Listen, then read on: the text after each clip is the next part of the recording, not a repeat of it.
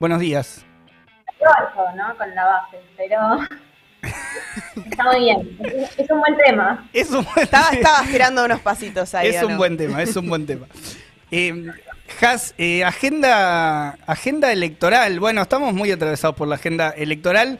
Em, ¿Hay efemérides que tienen que ver con este tema también? Sí, hoy vamos a, tocar un poquito ese tema. Primero porque, bueno, hace unos días fuimos a votar.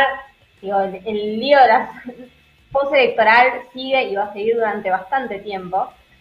Pero además, eh, ahora el miércoles que viene se van a cumplir 74 años de la promulgación de la ley 13.010, que es la ley de sufragio femenino acá en el país. Podemos decir mil cosas sobre el tema, pero vamos a hablar sobre una sufragista en particular que a mí me gusta mucho. Eh, sé que hace Murillo eh, del Círculo Rojo y que escribe en LID también, que es Julieta Lanteri. A ver, Has, ¿por qué eh, los peronistas te van a decir la primer sufragista femenina o la más conocida es Eva Perón? ¿Qué decís sobre eso?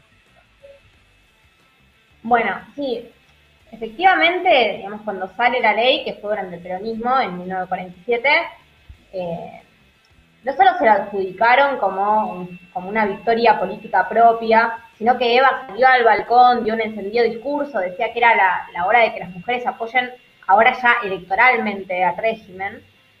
Pero en realidad, o sea, si vemos solo en, eh, en cuanto a proyectos, entre el 19 y el 42 había habido más de 20 y había habido algunos anteriores también, después voy a hablar del tema.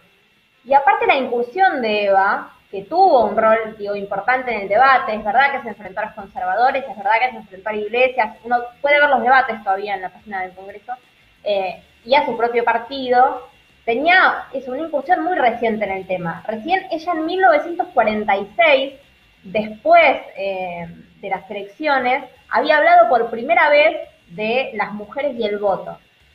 Por eso a mí me gusta una frase de Julieta que dice que nadie nos regaló nada, ¿no? Y se refiere a que en realidad el diálogo entre socialistas y sufragistas era muy largo y aparte delineó lo que acá llamamos la primera ola del feminismo en el país, entre finales del siglo XIX y principios del siglo XX.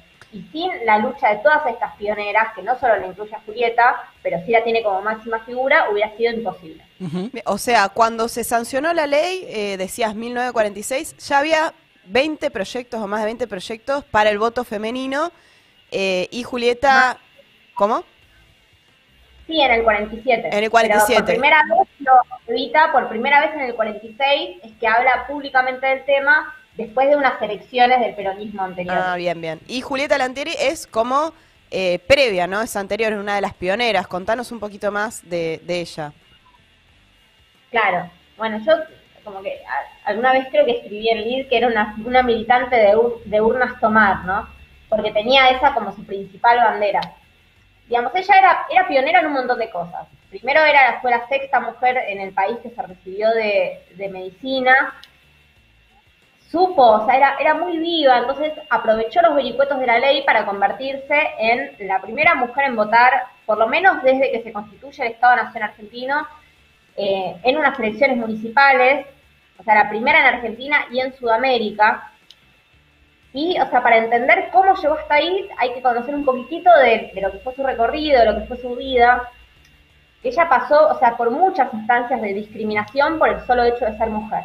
Por ejemplo, ella quería ser profesora universitaria, se había recibido de farmacéutica y medicina eh, con un promedio superior a 8, digo, tenía todas las condiciones, le escribe una carta al decano y se lo niegan. Primero con la excusa de que ella era italo-argentina.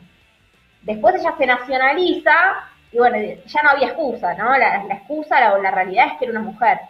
En 1904, adelantándose, digamos, a, a discusiones que hay hoy con Cecilia Grierson, que esto va a ser su compañera de ruta, eh, va a fundar una asociación para que más mujeres ingresen a la, a la carrera de medicina.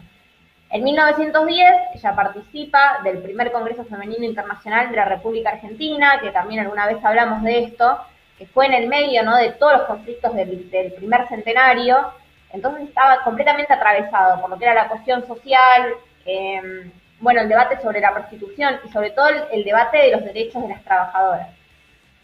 Claro, y tenía, sí, tenía, no, Has, tenía eh, relación por esto que, que comentabas, eh, bueno, con, con, el mundo de, académico, ¿no? También con, con, el mundo de la universidad, esta intención también de, de, estudiar medicina, de estar en todo ese, alrededor de ese, de ese eh, sector.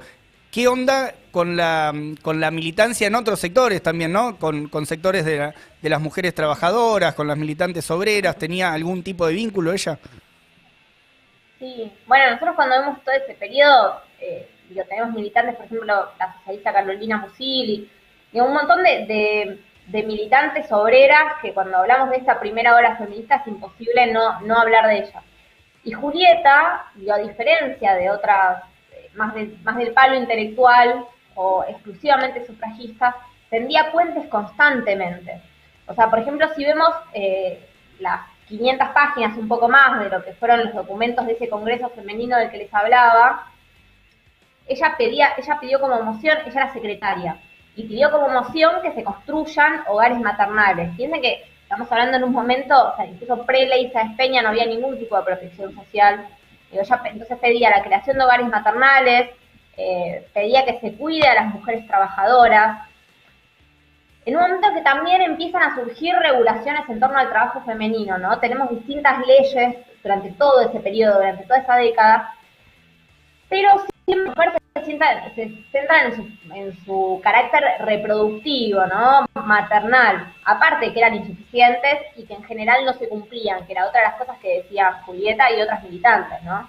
Por ejemplo, durante esos años empieza a surgir la posibilidad, ¿no? convertida en legislación, de que las mujeres abandonen su puesto de trabajo sin goce de sueldo durante 30 días posteriores al parto, ¿no? Una especie de licencia de maternidad. O tenían 15 minutos de descanso cada dos horas de laburo para amamantar. Pero no solo no se cumplían, sino que si, lo, si ellas querían hacerlo, las echaban. Entonces, esto era, era parte de las denuncias de Julieta. Incluso en 1912 ¿no? Pensemos, conflictos obreros y de obreras en todas partes. Las lavanderas, que eran un grupo fuerte, que estaba fuerte, digamos, de la empresa La Higiénica, la designan y la llaman a ella para que la asesoren, para que las asesores frente a los patrones. Bueno, después se habían distintas luchas, de las trabajadoras gráficas, que también eh, dieron distintas huelgas durante toda la época, ella estaba ahí también en la primera línea apoyando, eh, bueno, juntas feministas socialistas, por ejemplo, las que, la que le decía antes, Carolina Musili, que algún día va a llevarse una columnita también. Claro, medio, medio transformada en, una referente, incluso desde las demandas más, más inmediatas que tenía un sector de, la clase trabajadora, las mujeres en este caso. Eh, y comentabas antes esto de que fue la primer mujer que, que votó en la región, hizo a, a, su manera, digamos, a su forma, hizo política con eso, lo transformó en una, en una especie de referencia también para la pelea que estaba dando. Exacto.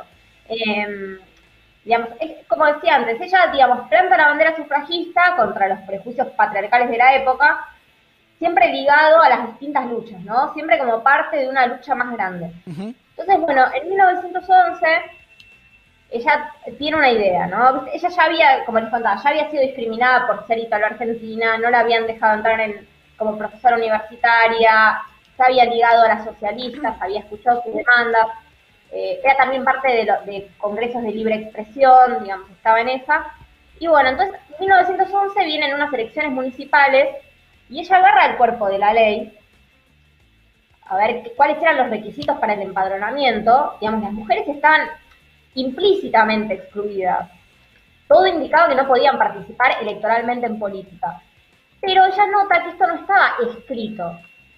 Entonces, cuando ella ve los requisitos, era que tenías que ser mayor de edad, que tenías que presentarte voluntariamente a empadronarte y que tenías que haber pagado los impuestos durante el, durante el último año. Entonces ella dice, listo, yo puedo votar. Apela a la justicia, un juez acepta el pedido de Julieta, obviamente se lleva a Cámara de Apelaciones en lo federal, le vuelven a dar la razón, y entonces en 1911 cuando había un historiador justamente presente en la mesa donde ella vota, ¿no? como autoridad de mesa, se convierte en la primera mujer que vota en elecciones municipales de la ciudad de Buenos Aires. Y ahí es donde digamos, estalla todo porque era un precedente que, eh, eh, que ningún hombre quería, ¿no? Entonces, Posteriormente, digamos, en 1912, nosotros tenemos la ley Sáenz Peña del voto secreto obligatorio y universal, entre comillas, porque... Eh, Igual era bastante excluyente. O sea, era excluyente de una mayoría de, trabajadores, ¿no? Y migrantes en ese momento que no... a los inmigrantes, a las mujeres.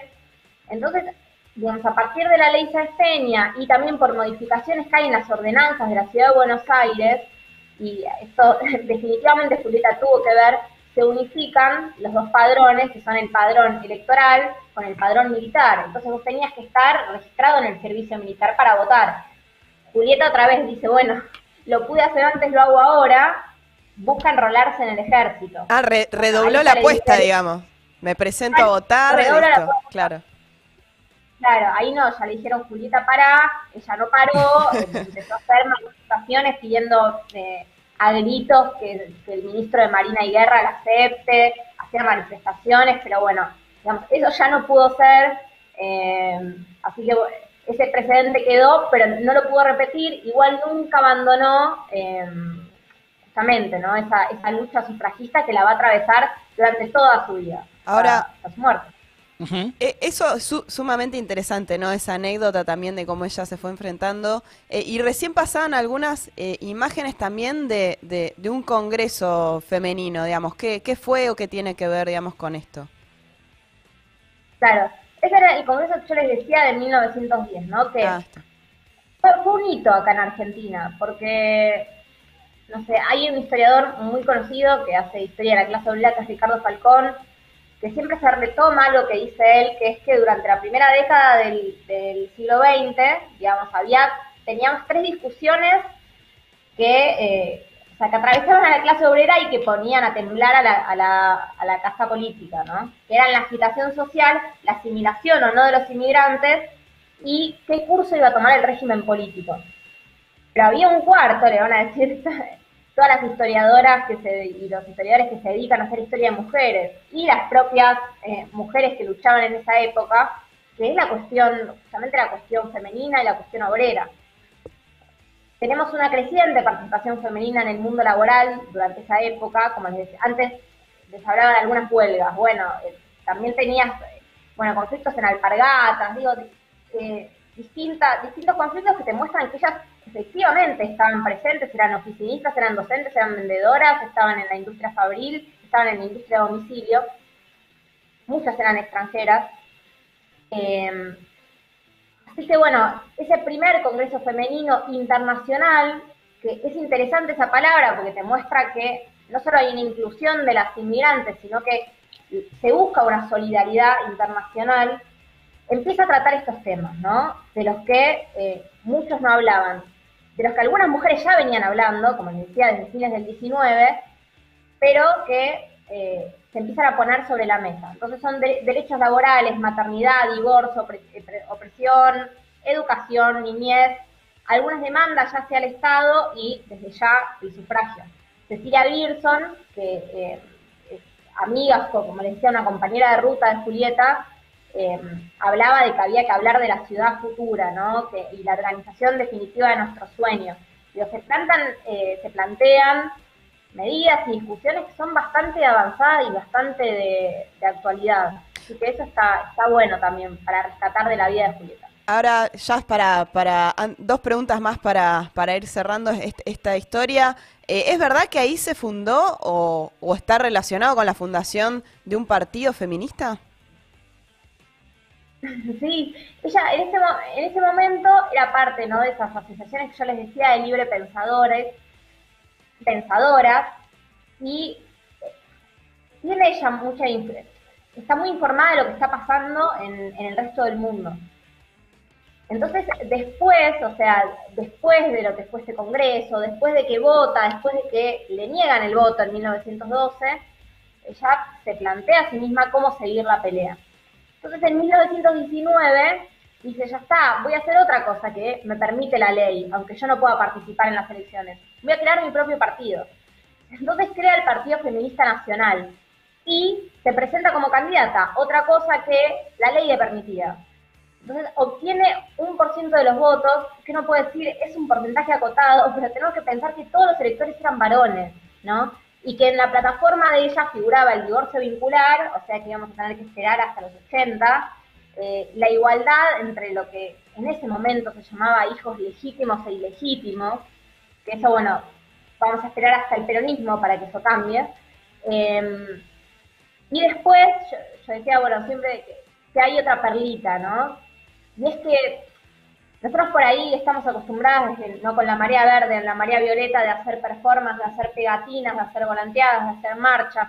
Bueno, eran métodos que Julieta también utilizaba como protesta. Por ejemplo, en 1920, ¿no? al año siguiente de fundar el partido, em, ella junta a 5.000 mujeres, o sea, un montón, para hacer simulacros electorales contra su exclusión de la política, lo hacen Ateneos, en sociedades de socorros mutuos, en locales partidarios.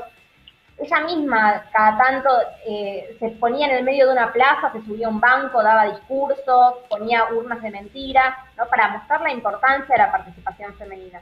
Así que, por eso, digamos, ella es parte del espíritu de todas esas mujeres que marcan la cancha hacia 1947 y volviendo a lo anterior, ¿por qué no podemos decir que el, voto femenino fue, no sé, un invento del peronismo o, algo que salió de un reposo, ¿no? O, de la cabeza únicamente de Eva Perón, ¿no?